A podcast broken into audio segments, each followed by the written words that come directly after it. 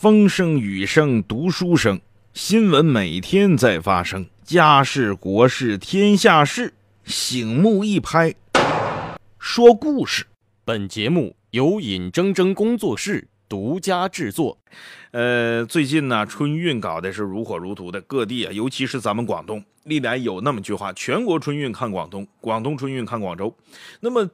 今天进入到春运的第四天了，第四天呢，马上就要过去了哈。我们看到，除了大量的发送旅客之外呢，广东的整个春运秩序是非常良好的。前面的新闻我也给各位说了，呃，广州火车站呢，春运前三天刑事案件零案发，这也多亏了咱们一线的公安干警啊，日日夜夜的巡逻，之前不停的做工作，哎，为咱们的春运呢保驾护航。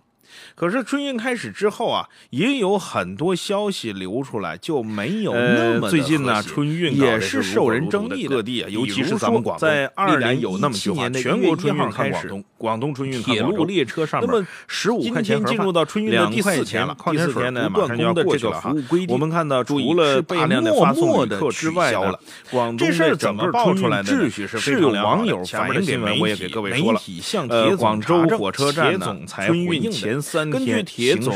有关负责人回应说呢，目前呢不再针对某一个单一餐食品种做硬性的规定，而是要求按照旅客需要提供不同档次的快餐。铁路供应的餐食不但有十块钱以上的，还有很多十块钱以下的，也是受人这样的新闻呢。还有其他的新闻也是历史之间备受关注。不过，铁路列车上面十五块钱一盒那两块钱矿泉水不多呢？的这个服务规定多的，注意，这十五块钱一盒的盒饭和两块钱的矿泉水这事儿怎么爆出来的？是有网友反映给二零一五年开始实行的铁路旅客运输服务质量规范。根据铁总有关负责人这个规范的说呢，目前呢是要针对某一个单一餐食餐种做硬性的规定，而是要求按照旅客十五块钱盒饭并没有成为一道铁路铁路运输过程当中十块钱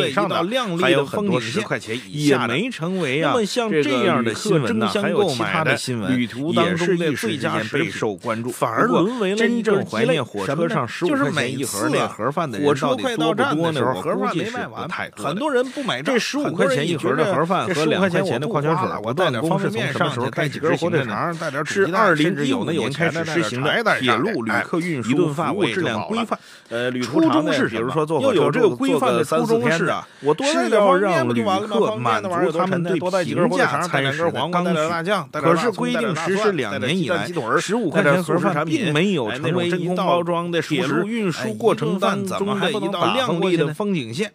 也没成为啊这个旅客争相购买的旅途当中的最佳食品，很少沦为了一根鸡肋。这不就是每次啊，火车快到站的时候，盒饭没卖完。很多人为什么被浪费？很多人也觉得这十五块钱我要不要自己带点方便面上？首先就拿今年出的这条有的有钱的带点柴。如果没有网友一顿爆料，没有媒体的调查求证，比如说坐火车坐个三四天的，我多带点我们老百姓谁也不知道。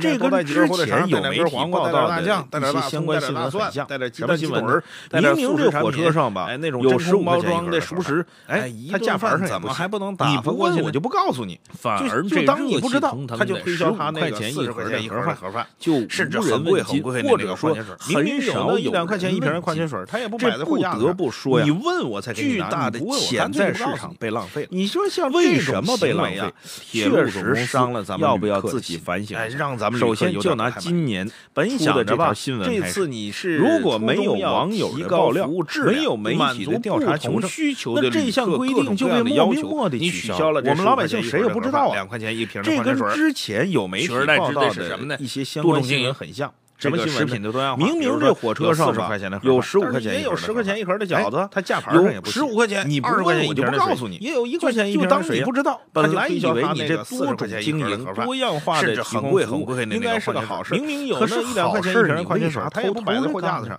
你好事你为什么默默的做呢？这玩意儿跟学雷锋还是两股劲儿啊，不能说做了好事确实伤了咱们。学雷锋人家也是帮助了人之后不留姓名啊。本想着吧，这个连帮都不帮，之直接就悄没声的把规定给取消的，满足这不同需求的旅客各种各样的要求，背后的你取想消了这十五块钱一盒的盒饭，两块钱一瓶的矿泉水，很值得取而人代之的是什么呢？多种经这是第一。这个食品的多样化，为什么这十15块钱一盒但是也有十块钱一盒的饺子，有十五块钱，为什么20块钱两块钱一瓶的矿泉水一块钱一瓶的水？很多人本来以为你这多种背经营多样化的提供服务，这里边又有什么背后的好事你为啥偷咱们偷今天就得好好事你为什么默默的做呢？这玩意儿跟学雷锋他还是两股劲儿啊，不能说做了好事不留名啊。学雷锋人家也是帮助了人之后不留姓名啊。这回你这个连帮都不帮，直接就悄没声的把规定给取消的，这背后的意义是什么？背后的想法是什么？很值得人玩味，很值得人猜测的。这是第一。还有就是，为什么这十五块钱一盒的盒饭，很多旅客不买账？为什么两块钱一瓶的矿泉水，很多人宁愿沉自己背着矿泉水上车呢？这里边又有什么背后的隐情呢？咱们今天就得这长久以来啊、咱们国人对铁路餐饮的印象是什么呢？又贵又不好吃。吃过铁路餐车上的饭的朋友啊，一定会有这样的印象，性价比非常低。都说穷家富路，穷家富路，但是每一分钱也得花到刀刃上。你那东西贵可以，但确实好吃，整得很丰富，让你能吃得饱又吃得好。那再贵，我相信愿意有人花钱。你那东西虽然说不好吃，但是你量大，哎，虽然你就是个萝卜炒粉条，或者说就那么炖白菜里边就几片肉，但是你夸着夸着给的量大，我能吃饱，这也行。你又贵又难吃，反而量又小又吃不饱。从而让很多人，咱们国人对铁路餐饮的印象是什么？宁愿胡乱吃点零食，甚至吃过铁路餐车上的饭的朋友啊，一定会有这样的印象：性价比。就算是高铁，都说穷家富路消了富路，但是每一分钱也得花到刀刃上。你那东西贵，这不得不说确实好吃，整得很丰富，让你能吃得饱又吃得好。铁路方面在延续利用垄断地位，推销不受欢迎盒饭的时候，有没有想到换一种活法？虽然你就是个萝卜炒粉条，或者说就那么民众欢迎的消费升级。那么换句话说，这热气腾腾的饭菜又贵又难吃，反而量又小，尴尬的局面又是从而让很多人你要知道，咱们老百姓并非没有宁愿胡乱吃点，只要价格公道合理，挨饿，再有多元化的选择，开放市场，引入竞争，解决这老大难的问题，不是说取消了绿皮火车，而是很有可能，比如说那个部分铁路线路已经引进了外卖订餐 APP，可以说野蛮人。铁路方面在延续利用经在地位推销不受欢迎盒饭的时候，有没有想到换一种活法？做一重要的性价取消了之后的，你会用什么样的消费升级而代之？那么换句话说，热气腾腾的饭菜打不过泡面，就是你铁路这种你在火车上，无论是火车上、高铁上，你卖这盒你要知道，咱们老百姓并非没有消费重要的是，只要价格公道合理，多少利润，再有多元化的选择，开放市场，引入竞争，就是为了解决这老大难的问题。多赚钱不是说任何一个商家都有，而是很有可能，比如说部分铁路线路已经引进了外卖订餐 APP，可以说野蛮人加引号的，本来已经在列车之外的地方就不多，十五块钱在后厨炒菜的地方也不多，取消这属于重要的优质取消了之后，你会用什么样的资源来可以卖高价？无可厚非。另外还有一个问题在我手里掌握着呢，就是我也不能说光做服务，你在火车上，无论是火车上、高铁上，你卖这盒饭多少钱一盒？比如说，原来你卖无论是十五块钱一盒的你应该赚四十块钱一盒的盒饭，它为什么又难吃又贵，而且还吃不饱呢？本身就是为了想多赚钱。大米多少钱？多赚钱的想法，任何一个商家都有。你整个的成本摊开了，你说你这一盒盒饭多少钱？再加上你要卖十五火车上啊，一般来说，餐饮行业的毛利润呢，本来高可以容纳食物的地方就不多，而可在后厨炒菜的地方后，你的净利润大概能到百分之十五到百分之二。那么这个稀缺优质资源，铁路上在火车上你做餐饮无可厚非我们能不能适当的把资源在我手里给你设高呢？我也不能说给你设到百分之三十够你赚了吧？你不能说我卖一盒盒饭十五块钱，我卖一盒我挣比如说钱，原来就有点无论是十五块钱一盒的盒饭，那么什么东西能决定这个后边的利润多是少？本身就是一第一方面应该由市场来决定。盒饭多少钱？你做了那么多盒饭，最后你卖的再便宜了，你说你这一盒盒饭多少钱？你要卖的一种资源浪费呢？一般来说，餐饮行业的毛利润盒饭最高可以去到百分之四十，你做什么口味合适，而给多少量，一切成本之后，是的净利润需要大概能到百分之十我说商家实际上说的就是那么在另外铁路上，在火车上，你做餐饮，我们能不能适当的把你这个利润再给你设高那么比如说给你设到百分之三十，够你赚了吧？你不能说我卖一盒盒饭十五块钱，我卖一盒我挣十五。比如说你第一不能贪得无厌。钱的成本，你卖四十块钱，这就有点太过分了。利润是多是少？我也不能让你太赔着。第一方面，你至少有一个保底的利润。你做了那么多盒饭，最后你卖的再便宜，没人买。你是不是大概是什么样的质量、什么样的品质？你就不妨根据市场来决定的这盒饭到底卖多少钱合适。你做什么换句话说？给多少量合适？是不是应该由商家掏腰包买单我说商家实际上说的，否则的话，你自己想还有一个，我既有十块钱一盒的饺子。我还有十五块钱一盒的饭，比如说更有四五十块钱食药监部门、工商部门吃顿大能不能联合给他制定一个合理的利润？我这火车上什么都有，可不能贪得无厌。你什么都有，没有人去买，你没有人去买，这就有点太过分。是另外一种，我也不能让你太赔着。你至少啊有一个保底的利润，在不是合理的利润空间去，不是悄没声把任何一项服务取消了，什么样的质量、什么样的品质，而是再加上你卖什么样的开门来做生意，哪怕在换句话说，一切是不是应该由旅客掏腰包买单来决定？否则的话，你自己想着挺好。我既有十块钱一盒的饺子，我还有十五块钱一盒的盒饭，我更有四五十块钱一盒的套餐。你要想吃顿大的，我也有几千块钱一一锅的这个酒席。我这火车上什么都有。可问题是，你什么都有，没有人去买，没有人去买单。这不是另外一种更加可惜的资源浪费吗？在这个问题上，不是一拍脑袋就能做决定的，不是悄没声把任何一项服务取消了，增添几项服务就能搞定，而是真真正正的敞开门来做生意，哪怕在狭小的火车上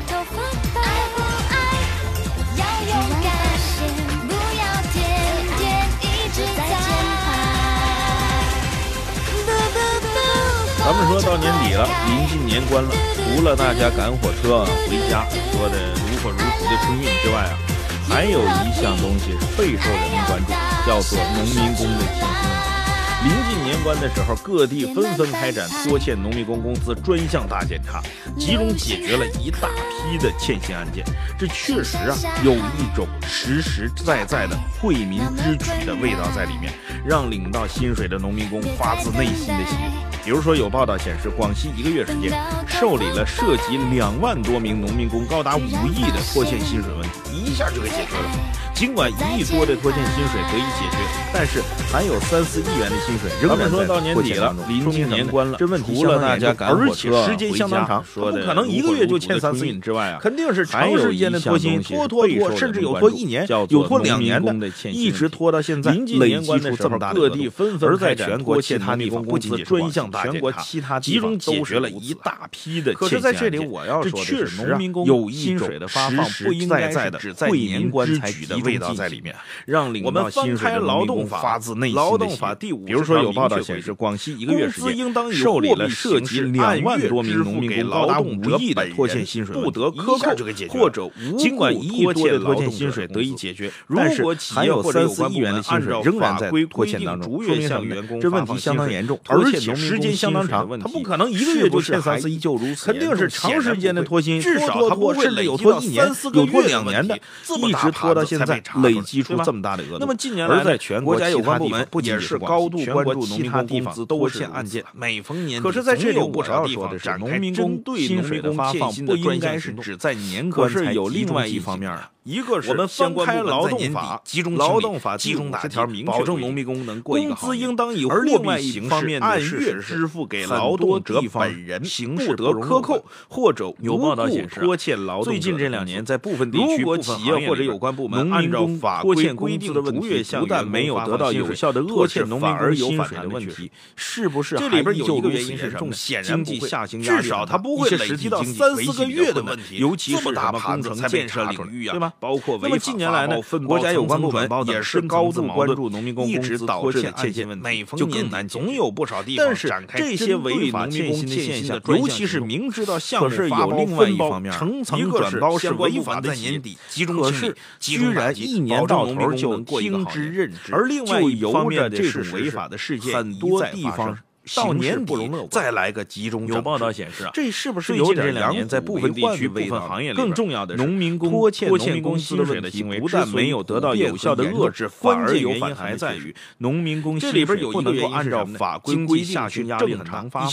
这些拖欠案件，尤其是一个个都有自己的包括比如说发包、分包、层层转包等深层次矛盾等等，一直导致的欠薪问题。无论什么原因，农民工的薪水绝对不能拖现象，尤其是。明知道项目发包分包层层转包有关部门就应该及时的为农民工一年到头上个月的薪水还欠着呢，就下个月马上就得有关部门跟着去维权去，跟着去解决，再来个集中整治最近这几年，这是不是有点拖欠农民工工资的问题？更重要的是，拖欠农民工薪水的行为之所以普遍和严重，关键原因还在于农民工薪水不能够按照法规规定去正常发放。这些拖欠案件，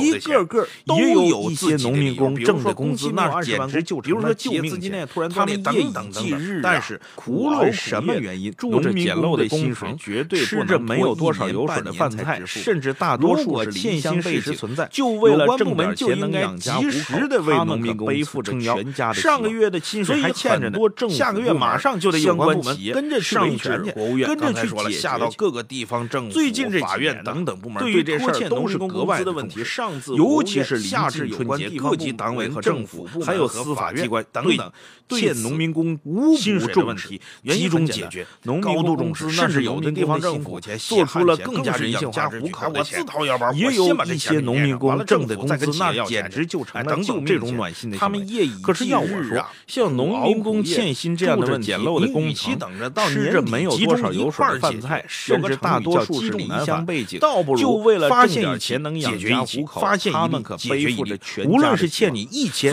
还是欠你十万，只要发现，就有相关劳动保障部门为你撑腰，就有法院等执行部门、对这事儿机关为你做主。尤其是临近还用在每年的年关将至的时候，大肆的集中清理、集中整治吗？集中解决问题，在他刚刚冒头的时候就给他做出了更加有必要。等到年底集中清理，